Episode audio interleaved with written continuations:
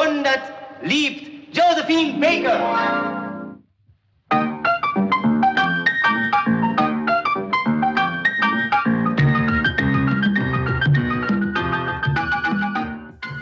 Joséphine Baker fait son entrée au Panthéon. C'est la première femme noire à rejoindre les grandes personnalités qui y sont inhumées. La sixième femme à être panthéonisée. Sixième femme après Marie Curie, la scientifique la plus célèbre au monde. Sophie Berthelot, aussi appelée l'inconnue du Panthéon. Germaine Tillion et Geneviève de Gaulle Antoniose en tant que résistante. Et Simone Veil, ancienne déportée et figure politique emblématique.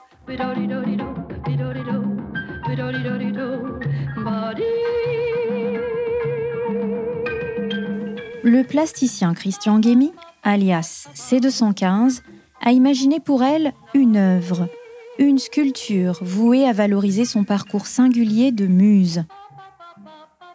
L'art urbain, celui que l'on devine dans les endroits publics, celui qu'on retrouve dans nos rues, celui auquel on ne prête pas forcément attention, mais parfois en scène des objets en trois dimensions, pour jouer avec les ombres, avec la lumière, avec l'espace, et parfois interagir avec le public. Le jour de l'inauguration de cette œuvre, le plasticien se confie pour nous raconter comment Joséphine Baker représente pour lui plus qu'une source d'inspiration. Moi, ce qui m'a toujours touché chez elle, euh, bien sûr, il y a le talent, il y a même l'engagement politique, il y a mais il y a surtout la générosité envers les enfants. Et, et c'est cette aventure avec ces enfants, en tout cas, qui, moi, moi-même, lorsque j'étais enfant et orphelin, en tout cas, m'a bouleversé. Bouleversé, c'est vraiment de cela qu'il s'agit. Ces muses qui nous captivent, nous bouleversent, nous happent et nous entraînent au travers de leur histoire, comme dans un long plan séquence où se succèdent des témoignages forts en émotion.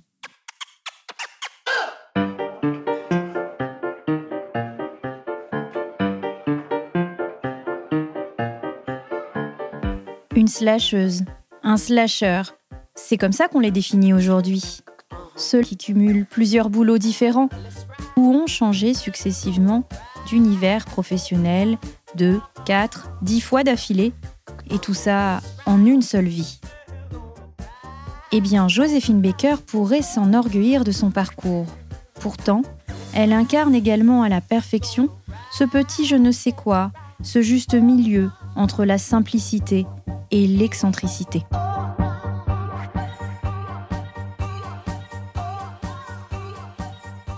Et comme l'exprime Jérôme Coumet, maire de Paris 13e, cette femme exceptionnelle revêt également quelque chose d'immortel. Nous voulions rappeler que, au-delà de son parcours artistique, elle était surtout une femme euh, solidaire et humaniste, qui se battait sans répit pour les causes qui lui tenaient à cœur. Rappeler qu'elle a fui une Amérique euh, qui ségrégait et qui excluait. Rappeler aussi que par son action héroïque durant la Seconde Guerre mondiale, au péril de sa vie, elle avait également contribué à nous rendre la liberté. Et cela nous permettait d'apporter notre petite pierre à un combat juste pour qu'elle entre au Panthéon, aux côtés des immortels qui incarnent notre nation et notre République. Puis c'est au tour du fils de Joséphine Baker, Brian Baker, de dévoiler ses impressions, de nous raconter quel type de mère de famille elle a été et ce qu'elle pourrait dire aujourd'hui en apercevant ce public parisien qui se hâte de découvrir ce visage façonné s'érigeant sur le mur d'une école. Ma mère ne reniait pas sa carrière artistique et même ses débuts euh, dans les années folles en dansant le charleston avec sa ceinture de banane. Bon, en tant que maman, euh, vis-à-vis de nous, elle ne euh, voulait pas trop en parler. Bon, quand on la voyait à la télé en train de se déhancher, elle essayait d'éteindre désespérément le bouton de la télé, prétendant que cette jeune femme était une danseuse et qu'elle était notre maman. Nous, évidemment, on disait, mais non, maman, tu sais, c'est toi, plus jeune, c'est tout, en train de faire euh, du Charleston, euh, à moitié euh, déshabillé, enfin bon.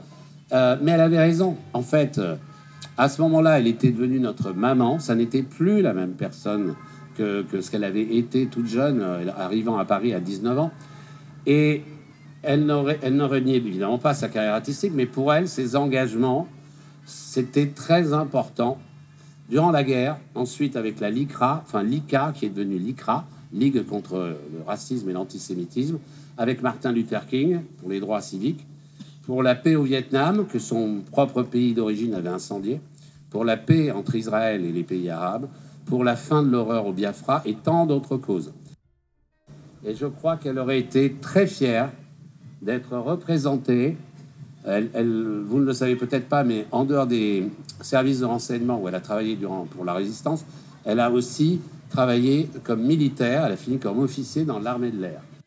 Elle aurait peut-être dit, euh, voyons, mesdames et messieurs, ici, par exemple, dans le 13e arrondissement, je vous souhaite, si vous êtes de cet arrondissement, et même d'ailleurs dans Paris, de vivre en harmonie et de vivre son idéal, c'était les mots qu'elle employait le plus souvent, son idéal donc de fraternité universelle.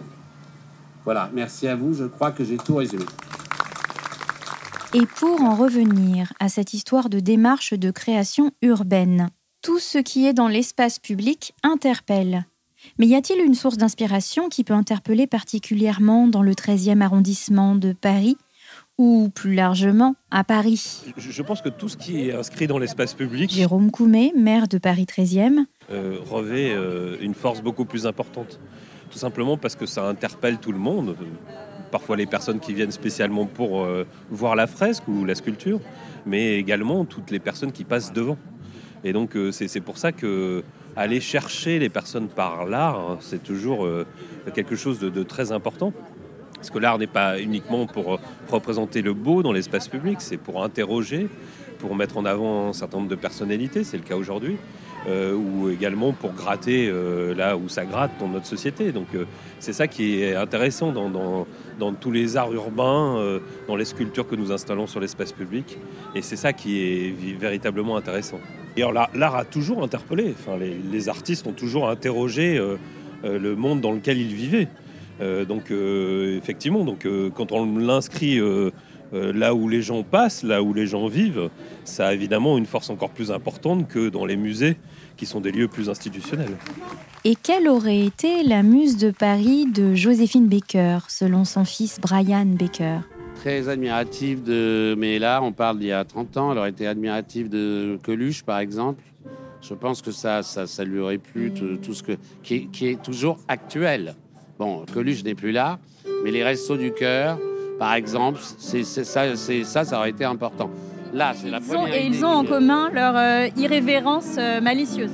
Exactement, euh, tous les deux, à la fois des artistes, bon, d'accord, reconnus, mais en dehors de ça, comme le disait Christian, c'est 215, des artistes de talent, il y, en a, il y en a beaucoup, mais des gens qui, en plus de leur talent, sont engagés pour des causes et le, et le démontrent la générosité. Voilà. Ça, c'est ma mère, en dehors de l'énergie. Bon, on ne parlera pas du talent bon, artistique, mais c'est, en dehors de l'énergie, du talent, c'est la générosité, comme vient de le dire Christian.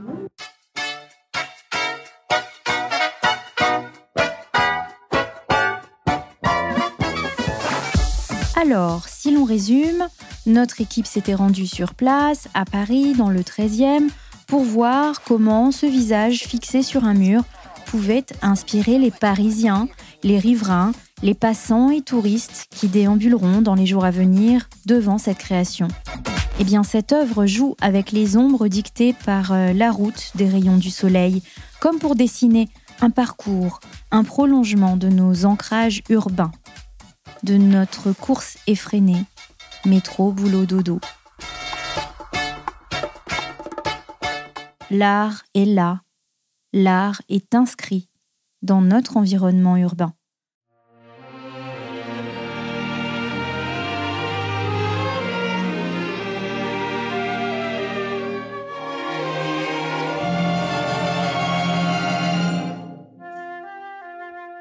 Nous repartons de cet événement avec la conviction que la démarche artistique n'est évidemment pas un simple relais de ce qui est beau mais plutôt un moyen de nous interroger, de nous bousculer au-delà même de nos a priori et de nos certitudes. Et c'est cela même que cette artiste de rue, danseuse à Broadway et aux Folies Bergères, chanteuse de jazz, actrice, sex-symbole, résistante et militante des droits civiques, avait bien compris.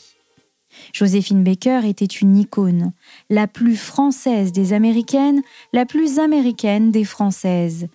Irrévérencieuse, inspirante, sulfureuse, engagée, son aura de muse reste gravée dans notre mémoire collective. Pourtant, il n'est jamais assez d'occasion de rappeler que ces vies, tantôt résilientes, tantôt impétueuses, en ont inspiré plus d'un.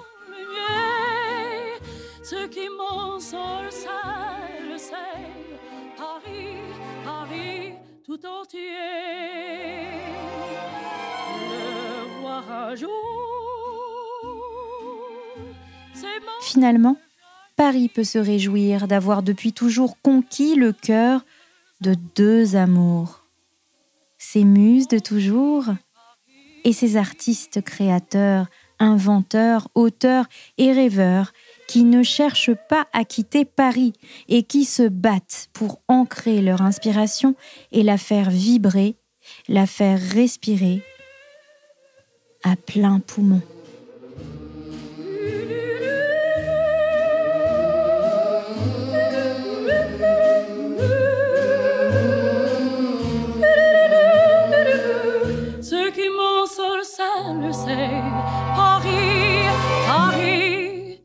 Tout entier.